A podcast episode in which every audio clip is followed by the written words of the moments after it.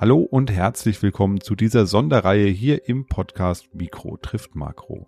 Unter dem Motto Start, klar, auf ins neue Börsenjahr stellen wir zu Beginn des Jahres auf dk.de allen Interessierten eine Podcast-Reihe zur Verfügung, die einen dezidierten Blick auf die einzelnen Anlageklassen, also Aktien, Renten, Immobilien, gemischte Konzepte wirft, aber auch eben so ein bisschen einen Überblick gibt über die volkswirtschaftlichen Entwicklungen des letzten Jahres aber eben auch den Blick immer nach vorne richtet in die Zukunft.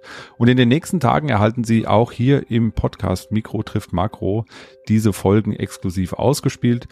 Ich wünsche Ihnen dabei viel Spaß. Sie sind natürlich ein bisschen anders als die normalen Folgen von Mikro trifft Makro, sind auch deutlich kürzer. Und eins kann ich Ihnen aber schon versprechen, sie sind nicht weniger interessant. Viel Spaß beim Hören und wir hören uns dann bald wieder zur regulären Folge.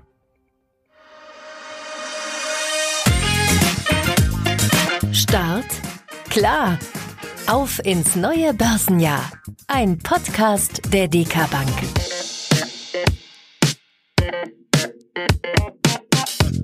Hallo und herzlich willkommen zu unserer Podcast-Reihe rund um die verschiedenen Anlageklassen.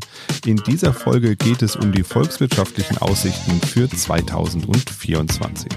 Ich bin Dirk Fußmann und werde mit Expertinnen und Experten auf die verschiedenen Entwicklungen in den einzelnen Anlageklassen im Jahr 2023 blicken, aber vor allem auch auf die Perspektiven in der näheren Zukunft zu sprechen kommen. 2023 war zwar in Bezug auf die großen Krisenthemen an den Finanzmärkten deutlich ruhiger als die vergangenen Jahre, Dennoch haben wir gerade in den Sommermonaten größere Schwankungen gesehen und die Zinswende und die Rezessionsängste haben eigentlich letztes Jahr die Märkte weitgehend bewegt.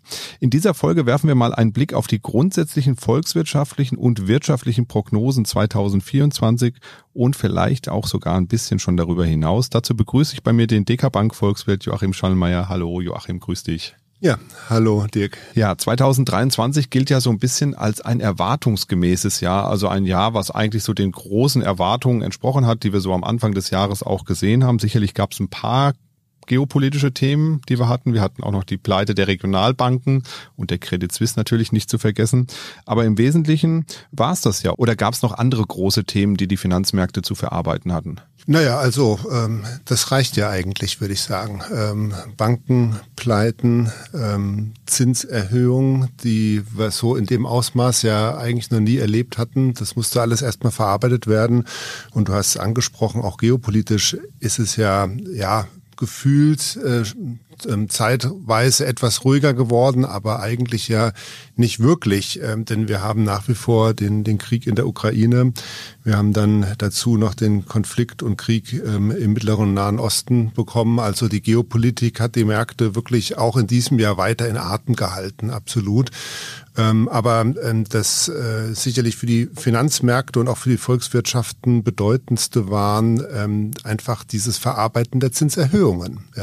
Und das muss man sagen, haben äh, die Volkswirtschaften gut verkraftet in der Summe und es haben auch die Finanzmärkte gut verkraftet. Ja, wir hatten im Frühjahr eben die äh, Verwerfungen an den Immobilienmärkten kommen von den USA, ähm, auch die Verwerfungen dann äh, im Regionalbankensektor der USA. Das ist ja auch nach Europa geschwappt. Ähm, und äh, hat ja auch hier die Auswirkungen gehabt. Aber es ist eben nicht zu so selbstverstärkenden Prozessen gekommen, sondern es ist dann wieder eingefangen worden, es hat sich beruhigt und ähm, trotz der stark veränderten Finanzierungsbedingungen, die sich ja durch die Zinserhöhungen gegeben haben, sind die Volkswirtschaften eben nicht sonderlich stark abgebremst worden. Sie sind vor allen Dingen nicht in eine ähm, simultane Rezession hineingefallen.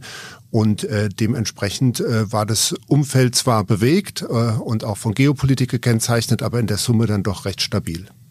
Ja, ein Thema waren ja auch die Rezessionsängste, die sich eigentlich durch das ganze Jahr 2023 so ein bisschen durchgezogen haben. Das ist ja gar nicht so schlimm gekommen, wie man am Anfang gedacht hatte. Also in den USA eigentlich gar nicht. Im Gegenteil, äh, USA, Dr. Carter, dein Kollege, hat gesagt, der USA waren eigentlich der Shootingstar letztes Jahr. Jeder war überrascht darüber, wie gut die USA denn dastehen. In Europa hat man es ein bisschen mehr gemerkt, aber auch viel weniger, als wir Anfang des Jahres noch gedacht hatten alle. Ähm, woran liegt es denn eigentlich, dass die USA im Gegensatz zu Europa so viel besser dastehen? Ja, es war wirklich ein äh, zweigeteiltes Bild. Ähm, denn ähm, man muss schon sagen, also hier in Europa und vor allen Dingen in Deutschland ähm, war das Wachstum leider schon so schwach, wie man es auch zum Jahresstart 2023 erwartet hat. Das heißt, die deutsche Volkswirtschaft ähm, wurde äh, in der Rezession erwartet und es ist tatsächlich im letzten Jahr auch eine Rezession draus geworden. Jetzt nicht besonders tief, aber äh, wir werden am Ende des Tages äh, letztes Jahr eine Schrumpfung von ungefähr 0,3 Prozent äh, gesehen haben für die deutsche Volkswirtschaft. Also da ähm, sind die Rahmenbedingungen einfach wirklich so schwierig gewesen, wie man es zum Jahreswechsel ähm, ähm, auch schon äh, erwarten konnte. Ganz anders, äh, genau wie du angesprochen hast, die USA. Die USA haben eigentlich Monat für Monat Monat positiv überrascht, ähm, sind mit einem deutlich höheren Wachstum dann durchs gesamte Jahr 2023 auch gekommen. Und das lag an verschiedenen Faktoren. Also ein Faktor war einfach, dass man diese große Überersparnis noch hatte aus der Corona-Zeit. Ähm, das Volumen hat man unterschätzt. Da war einfach ähm, viel mehr Sparvolumen noch vorhanden, was in den Konsum reinfließen konnte. Das Zweite war, dass die Arbeitsmärkte ähm, sehr, sehr stabil geblieben sind in den USA und ein stabiler Arbeitsmarkt, der sichert natürlich dauerhaft Einkommen. Also diese äh, Kombination aus ähm, guten Sparvolumen, einem sicheren Einkommen über einen stabilen Arbeitsmarkt, das hat den Konsum in den USA sehr, sehr hoch gehalten. Die US-Wirtschaft ist stark abhängig vom Konsum, deswegen schon einer der Hauptpunkte. Und das Dritte ist sicherlich etwas, was man ein Stück weit unterschätzt hatte. Und das ist der äh, Zeiteffekt oder die, Zeitverzögerung, mit der diese starken Zinserhöhungen, also diese starken veränderten und höheren Finanzierungskosten auf die Wirtschaft gewirkt haben. Äh, sie haben sich sogar in den USA netto positiv ausgewirkt. Das liegt einfach daran, dass die Unternehmen äh, sehr gute Bilanzen haben und über die Zinserhöhungen tatsächlich über ihre ja, Anlageseite ähm, stärker profitiert haben von den höheren Zinsen, als sie eben auf der Finanzierungsseite dafür aufwenden mussten. Und das ist ein einmaliger historischer Effekt tatsächlich, diese Konstellation. Ja, und das erklärt auch schon, warum dann eben die starken Zinserhöhungen nicht so stark bremsend auf die Wirtschaft dann sich ausgewirkt haben. Das hat man vor allen Dingen in den USA gespürt und deswegen ist US-Wirtschaft da hervorragend durch das letzte Jahr gekommen. Und hier in Deutschland, ja, wir haben eben die strukturellen Veränderungen, denen wir ausgesetzt sind, die spüren wir halt hier in Deutschland besonders stark. Ähm, sicherlich auch die relativen Preisveränderungen, auch noch über die Energiepreise, auch wenn sich das im Laufe des Jahres natürlich entspannt hatte, aber das hat natürlich hier belastet und deswegen haben wir diese große Diskrepanz zwischen Deutschland vor allen Dingen und den USA, aber auch zwischen Europa und den USA. Ja, wir nehmen jetzt heute hier am 2. Januar auf, also wirklich das Jahr hat gerade erst begonnen. Es gibt eigentlich noch gar nicht so viel zu berichten aus diesem Jahr, aber ihr macht euch ja immer am Jahresende auch so ein bisschen Gedanken, wie könnte sich denn das nächste Kalenderjahr entwickeln? Wie sieht's da aus bei euch? Was mit was rechnet ihr denn 2024 so in den unterschiedlichen Anlageklassen, also bei Aktien, Anleihen etc.? Ja, äh, zunächst mal, wenn wir von der Volkswirtschaft herkommen, äh, rechnen wir schon damit, dass wir ein stabiles Wachstum haben. Zwar auf niedrigem Niveau, aber ein stabiles Wachstum. Jetzt sind wir ja eben darüber gegangen, dass es hier in Deutschland, Europa nicht so toll aussieht von der Wachstumdynamik.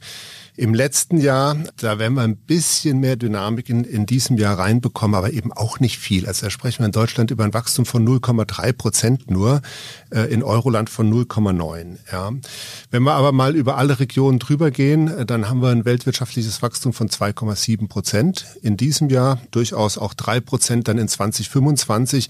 Das kann sich schon sehen lassen. Also das sind jetzt nicht unmittelbar richtige Impulse, dass man sagt, da geht jetzt so eine Wachstumsdynamik los, aber wir haben ja, ein, ein Wachstumsniveau, was, was wirklich auch für die Unternehmen ausreichend ist, um am Ende des Tages dann auch die Unternehmensgewinne zu steigern. So, und das ist natürlich das Entscheidende, wenn wir dann auf die Anlageklassen schauen. Also wir haben äh, keine, keine richtige Wachstumsdynamik, wir haben keine richtigen Wachstumsimpulse, aber wir haben eben eine zugrunde liegende wirtschaftliche Expansion global und das ermöglicht auch den Unternehmen, dann eben hier Unternehmensgewinne in diesem Jahr zu erwirtschaften, die über denen vom letzten Jahr liegen. Und ähm, damit, äh, wenn wir dann über die Anlageklassen gehen, ist es natürlich erstmal gut für Aktien, äh, es ist auch gut für die Unternehmensanleihen, also für die realwirtschaftlichen Sektoren ist der Ausblick ähm, durchaus konstruktiv. Äh, eine Frage, die mir jetzt eben noch so eingefallen ist, du hast gesagt, ja, wir haben so ein sehr ähm, moderates gerades Wachstum jetzt in der Weltwirtschaft. Ich habe so in der Erinnerung, in der Historie gab es auch mal so Phasen von ganz langen, schwierigen wirtschaftlichen Phasen. Irgendwie habe ich das Gefühl, dass das mittlerweile alles rausgemanagt wird. Steckt da die Geldpolitik so ein bisschen dahinter und die Wirtschaftspolitik der einzelnen Staaten, dass man heute da irgendwie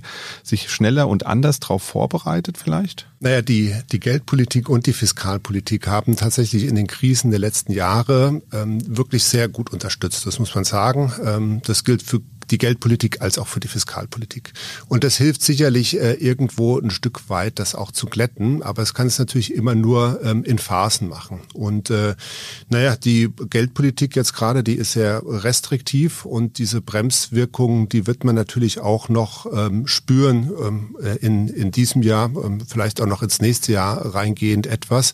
Aber perspektivisch ähm, werden wir eben auch wieder ein bisschen expansivere Geldpolitik oder man muss sagen weniger restriktive Geldpolitik. Also expansiv ist die Geldpolitik natürlich bei weitem noch nicht auch und wird sie auch in diesem Jahr nicht werden. Aber ist es schon richtig, natürlich Fiskalpolitik und Geldpolitik äh, glättet das etwas raus und ähm, das hilft natürlich ähm, gerade so Extremsituationen dann zu vermeiden. Klar, und dadurch kommt es natürlich auch nicht zu so einem schnellen Aufschwung, weil wenn ich nicht so tief abstürze, brauche ich auch nicht so viel wieder aufholen am Ende des Tages wahrscheinlich. Ja, dann äh, schauen wir noch mal so ein bisschen auf das Thema, was es auch das ganze Jahr begleitet hat, schon letztes Jahr, ähm, die Zinsen, der schnelle Aufstieg der Zinsen. Du hast es eben auch schon angesprochen. Das war ja eine Turbo-Zinswende, die wir gesehen haben, nach oben. Ich glaube, in der Geschwindigkeit gab es das in der Historie noch nie so schnell. Es wie viel war das? Ein Jahr etwa, anderthalb Jahre. Und äh, jetzt stehen wir bei vier Prozent. Das sind ja Entwicklungen, die früher viel länger gedauert haben. Jetzt rechnen ja viele damit, dass es schon wieder bergab geht mit den Zinsen. Wird das so schnell passieren, wie es bergauf ging, oder wird das ein längerer Prozess werden? Ja, wir hatten ja letztes Jahr wirklich eine, eine regelrechte Achterbahnfahrt, was die Zinsen anbelangt. Also wir sind ja, wenn wir jetzt äh, über Bundesanleihen mal sprechen und da die zehnjährige Bundesanleihe mal nehmen, dann sind wir im letzten Jahr, ja im Frühjahr bis auf ja, 2,7 Prozent angestiegen. Dann ging es ziemlich schnell nach unten und dann hatten wir einen Anstieg bis in Anfang Oktober rein auf, auf drei Prozent bei den zehnjährigen Zinsen. Und jetzt sind wir im November und Dezember ja, ja deutlich schon von den Zinsen nach unten gekommen. Und ich meine, wir starten jetzt ins neue Jahr 2024, starten wir mit einem Zinssatz, der ganz minimal über zwei Prozent nur noch liegt. Ja, also da haben wir jetzt innerhalb von zwei Monaten ungefähr 100 Basispunkte, also einen ganzen Prozentpunkt von äh, an niedrigere Zinsen bekommen. Und deswegen ist da natürlich nicht mehr ganz so viel Luft jetzt in diesem Jahr, dass wir weitere Zinssenkungen oder niedrigere Zinsen sehen. Ja. Das muss man schon äh, berücksichtigen. Auf der anderen Seite ist jetzt auch nicht das Potenzial dafür da, dass wir jetzt hier äh, gleich wieder einen deutlichen Anstieg in den Zinsen erwarten können. Denn das gibt ähm, die Infl das Inflationsumfeld nicht her. Die Inflation hat sich ja deutlich beruhigt und es gibt auch das Wachstumsumfeld nicht her, denn da haben wir nur niedriges Wachstum. Also ähm, äh, zusammenfassend kann man sagen, äh, wir haben äh, in den letzten zwei Monaten einfach schon einen starken, starken Rückgang der Zinsen gesehen. Und äh, das nimmt natürlich so ein bisschen das Potenzial, dass wir einen weiteren Rückgang jetzt in diesem Jahr sehen werden. Gleichzeitig muss man sagen, haben wir ja bei den zehnjährigen Bundesanleihen zwei Prozent immer noch dann einen, immerhin einen positiven Zins. Allerdings, ähm, das müssen sich die Anlegerinnen und Anleger auch vergegenwärtigen. Zwei Prozent nominale Zinsen, das hilft natürlich äh, nicht weiter bei nach wie vor Inflationsraten, die über zwei Prozent liegen werden. Also real bedeutet so eine zwei Prozent in den Zehnjährigen natürlich auch einen, ja, äh, einen negativen Realzins. Genau, und hier muss man noch mal ein bisschen aufpassen, wenn man jetzt vielleicht nicht so bewandert ist, wie Anleihemärkte funktionieren und die Leitzinsen der Notenbanken, das ist ja noch mal was anderes. Die Leitzinsen der Notenbank, die sind ja weiterhin da, wo sie waren, die sind ja nicht gesunken. Das heißt, das, was du jetzt gesagt hast, diese zwei Prozent, ist eigentlich eine Vorwegnahme der Entscheidung der Notenbanken, wenn man sagt, okay, die werden in absehbarer Zeit die Zinsen wieder senken. So habe ich es zumindest verstanden. Ja, also das ist äh, sehr gut, dass wir das nochmal differenzieren, denn die, die zwei Prozent, die wir jetzt zitiert haben, das ist, äh, bekommt man als Anleger jetzt für eine zehnjährige Staatsanleihe, also für eine zehnjährige Bundesanleihe. Und da muss man natürlich die Geldmärkte von unterscheiden. Die Geldmarktzinsen, jetzt der Einlagensatz, den die EZB ja festlegt, der liegt bei vier Prozent. Also auf dem Geldmarkt kann man eben jetzt am kurzen Ende, also für kurze Laufzeiten, wenn man sich eben nicht lange festlegen will in der Geldanlage, kann man eben vier Prozent erzielen. Aber das wird in diesem Jahr natürlich perspektivisch auch weniger, denn die Notenbanken, die EZB, wird in diesem Jahr beginnen, genau diesen Zinssatz auch zu senken. Also das ist ein Zeitfenster, das hat jetzt noch mal ein halbes Jahr Bestand unserer Meinung nach, aber dann geht es natürlich auch mit den Tagesgeldzinsen wieder nach unten. Und damit sinkt dann auch die Inflation oder wie ist da jetzt der Zusammenhang dann? Tatsächlich ist die Inflation schon deutlich gesunken. Also wir haben jetzt ja im, gerade jetzt in den letzten Monaten oder in dem vierten Quartal 2023 haben wir ja wirklich einen deutlichen, deutlichen Rückgang der Inflation gesehen. Und ähm, der, dieser Rückgang, der wird sich fortsetzen, aber eben nicht in der Geschwindigkeit. Das heißt, wir werden in 2024 jetzt ganz moderate Rückgänge der Inflationsrate sehen. Und die Kapitalmärkte, die nehmen sowas ja immer gerne vorweg, preisen es also ein und dementsprechend ist eben nicht nur nur das gesamte Zinsniveau jetzt im vierten Quartal schon deutlich nach unten gegangen, sondern auch die Erwartungen, wie die Geldpolitik der EZB ausgerichtet sein wird. Und da sind die Märkte unserer Meinung nach etwas zu euphorisch jetzt gewesen, ähm, denn äh, die Märkte, die gehen davon aus, dass wir schon im April äh, ungefähr 40 Basispunkte an Zinssenkungen äh, sehen werden und die ähm, bis zum Jahresende dann tatsächlich äh, Zinssenkungen auf, auf 2,25 Prozent sehen werden. Das ist unserer Meinung nach wirklich ähm, übertrieben viel. Wir werden Zinssenkungen sehen, aber eben nicht so früh im Jahr und dann auch nicht so schnell. Und das heißt, ja, die sinkende oder stark gesunkene Inflation, die hat den Markt etwas euphorisch gemacht, dass jetzt die EZB dann auch ganz schnell schon mit den Zinsen wieder nach unten geht. Ganz so schnell wird es nicht gehen, denn ähm, es wird sich herausstellen, dass die Inflation auch in einzelnen Monaten durchaus nochmal ansteigen kann. Zum Beispiel jetzt über den Jahreswechsel, weil wir einige Effekte haben wie äh, Mehrwertsteuerbegünstigungen, die aufgehoben wurden und so weiter, die dann auch dafür sorgen, dass in einem einzelnen Monat die Inflationsraten mal wieder ansteigen werden. Und dementsprechend ist das, was wir jetzt im vierten Quartal gesehen haben, an geldpolitischer Erwartung etwas zu viel. Aber ganz klar, die Rahmenbedingungen, die sind äh, für 2024, was die Zinsen anbelangt, durchaus vernünftig, denn wir werden nicht nur bei der EZB, sondern auch bei der Fed, der US-Notenbank sehen, dass die äh, Geldmarktsätze eben nach unten genommen werden. Ja, also ich sehe schon, mir wird nicht langweilig hier mit dem Podcast. Ähm, es wird immer spannend bleiben, ähm, da dran zu bleiben an den Entwicklungen. Joachim, vielen Dank erstmal für den schnellen Überblick über die Aussichten 2024. Und ähm, wenn Sie, liebe Zuhörerinnen und Zuhörer, regelmäßig über das Geschehen an den Kapitalmärkten informiert werden möchten, dann abonnieren Sie doch unseren Podcast Mikro trifft Makro. Dort spreche ich alle zwei Wochen mit dem Chefvolkswirt der DK Bank Dr. Ulrich Kater über die Entwicklungen an den Märkten und in der Wirtschaft. Und dabei erklären wir natürlich auch, wie eben hier eben auch, den ein oder anderen volkswirtschaftlichen Zusammenhang. Ich würde mich freuen, Sie auch dort zu unserer Zuhörerschaft zu zählen. Den Podcast finden Sie überall, wo es Podcasts gibt und können ihn natürlich auch kostenfrei mit dem Smartphone abonnieren oder uns auch einfach bei Spotify hören. Und zu guter Letzt noch der Hinweis auf die anderen Podcasts dieser Reihe. Die finden Sie auf gleicher Stelle in dk.de. Machen Sie es gut und bis bald. Tschüss.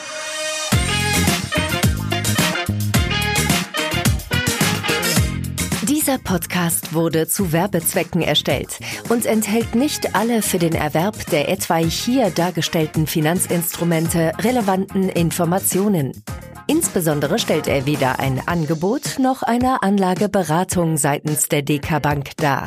Alle Angaben wurden sorgfältig zusammengestellt, teilweise unter Verwendung von Daten aus Drittquellen. Etwaig enthaltene Meinungsaussagen geben die zum Zeitpunkt der Erstellung aktuellen Einschätzungen der DK Bank wieder. Die Bank übernimmt keine Gewähr für die Vollständigkeit, Aktualität und Richtigkeit der gemachten Angaben und haftet nicht für Schäden oder Aufwendungen, die aus einem Vertrauen hierauf resultieren. Etwaige in diesem Podcast erwähnte Finanzinstrumente können mit Risiken verbunden sein, die schwer abzuschätzen und in die Evaluation einer Anlageentscheidung einzubeziehen sind.